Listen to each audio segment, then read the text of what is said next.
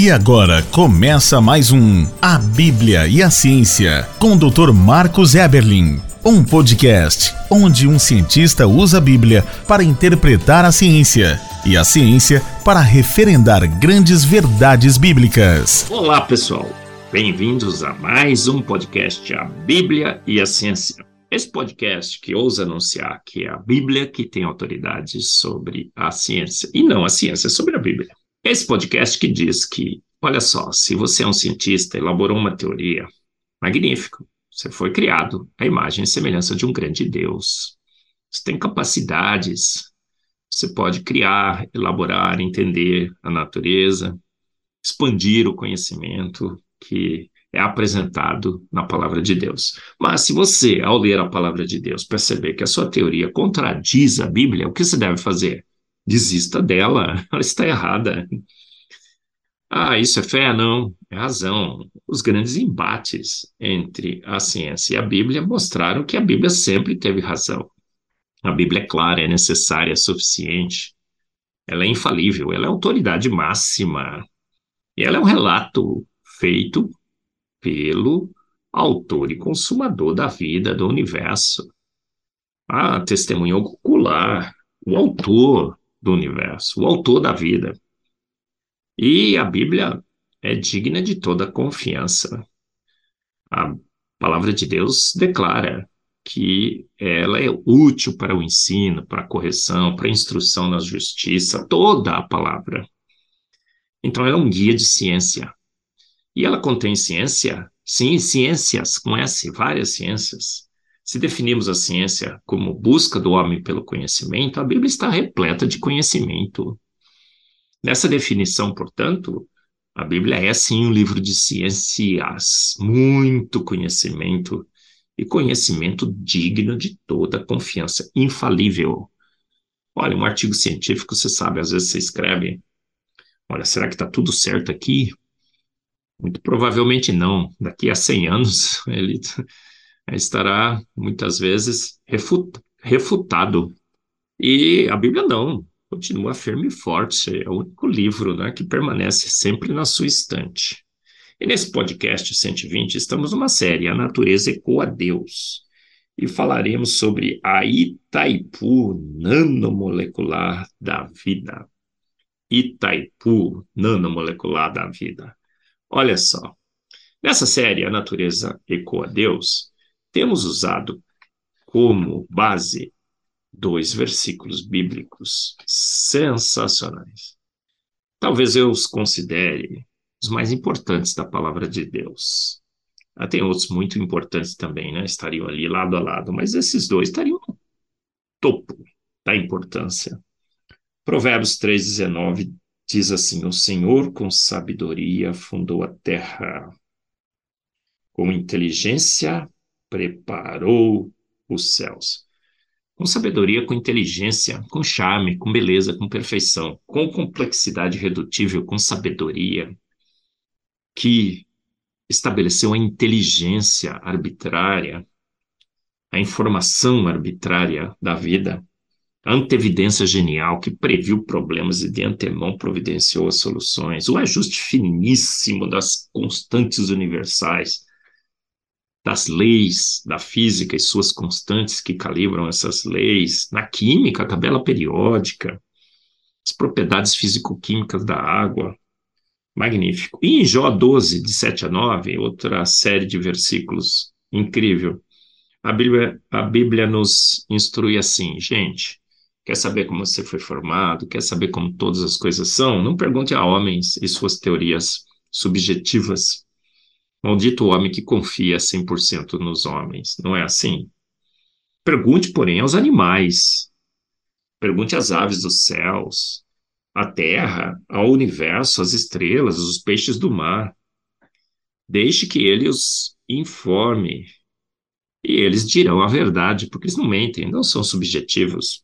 Os dados não mentem. Eles falam a verdade, eles contam a verdade. E em Jó 12, 9, conclui assim: Quem de todos eles, os céus, o mar, a terra, os peixes, as aves, ignora que a mão do Senhor fez todas as coisas, fez os céus, a terra, o mar e tudo que neles há? Sensacional esses dois versículos, não são? Primeiro, Provérbios dizendo que a inteligência, o design inteligente, que o universo não é acéfalo, despropositado, desprovido de inteligência. Sim, temos inteligência e sabedoria na estruturação do universo, da vida, dos animais, das aves, das asas das aves, como temos falado aqui. Pergunte, por, portanto, a eles e você obterá a verdade. Faça ciência com esse pressuposto, com esse paradigma de não seguir teorias, vãs teorias de homens. E quando essas teorias forem contrárias à palavra de Deus, já saiba que elas, que elas estão erradas. Darwin, Darwin, se você tivesse seguido a palavra de Deus, você nunca teria proposto a sua teoria que se mostra hoje como a mais equivocada teoria científica proposta. Veja só. Então, a natureza ecoa Deus, sim. Falaremos sobre a Itaipu nanomolecular da vida. A energia é um dos requisitos essenciais para a vida, você sabe disso. E eu falo sobre essa Itaipu nanomolecular no meu livro Fomos Planejados, na sexta edição, página 300, 1918 e farei um breve resumo para vocês do que seria essa Itaipu nanomolecular da vida. Então, a energia é um dos requisitos essenciais para a vida. Não tem como ter vida sem energia, porque vida precisa de mecanismos para se sustentar, se movimentar, se locomover, obter nutrientes, eliminar dejetos. Organismos vivos precisam, portanto, de grandes quantidades de energia. E essa energia é armazenada pela vida em uma molécula simplesmente espetacular. O ATP, adenosina trifosfato. Então, quando você precisa de energia, esse ATP libera energia. Quando você precisa armazenar energia, o ATP é formado do ADP. Então, olha só, uma molécula que armazena energia na vida. Sensacional. A vida, quando vista do ponto de vista atômico e molecular, se mostra ainda mais sofisticada, ainda mais complexa. E a síntese dessa ATP essa molécula trifuncional, dá então um trabalhão danado, pois é necessário ter tudo disponível e conectar tudo certinho em uma obra de profissional, que só a maquinaria da vida consegue realizar. E que maquinaria seria essa? Olha, no meu livro, na figura 173, eu tenho um, um desenho estupidamente rudimentar de como seria essa microusina de produção de energia da vida, a ATP sintase, a máquina que sintetiza ATP, essa molécula que armazena a energia da vida. Ela é a menor e a mais eficiente usina de produção de energia conhecida pelo homem, uma Itaipu nanomolecular.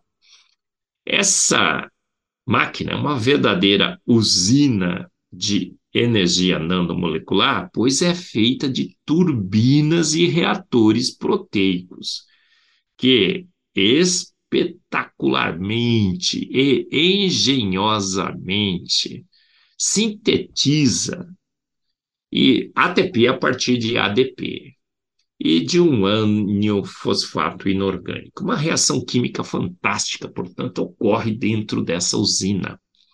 Essa usina ela captura uma molécula, o ADP, captura o fosfato, encapsula dentro dela, tem um rotor que gira, há um abraço químico que coloca o ADP junto com o, ATP, com o fosfato para formar ATP.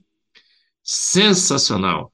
O motor da ATP sintase é movido não por energia elétrica, mas por energia protônica. É um fluxo de prótons, de ácido, que passa por essa máquina, que faz com que ela se contorça toda, produzindo com uma maestria, uma precisão absoluta, o movimento correto para que essa reação ocorra.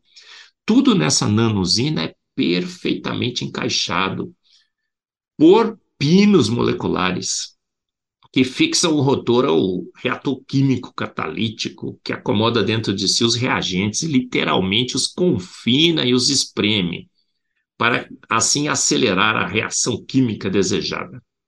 Sensacional, não é? Então você aprendeu nesse podcast que dentro de você tem uma mini Itaipu nanomolecular. Uma maquininha pequenininha, mas que é sensacional em produzir energia, energia química que te move, que te faz viver. De fato, pergunte à vida e ela te dirá que, de fato, com sabedoria e inteligência, Deus criou todas as coisas. Pergunte à ATP Sintase.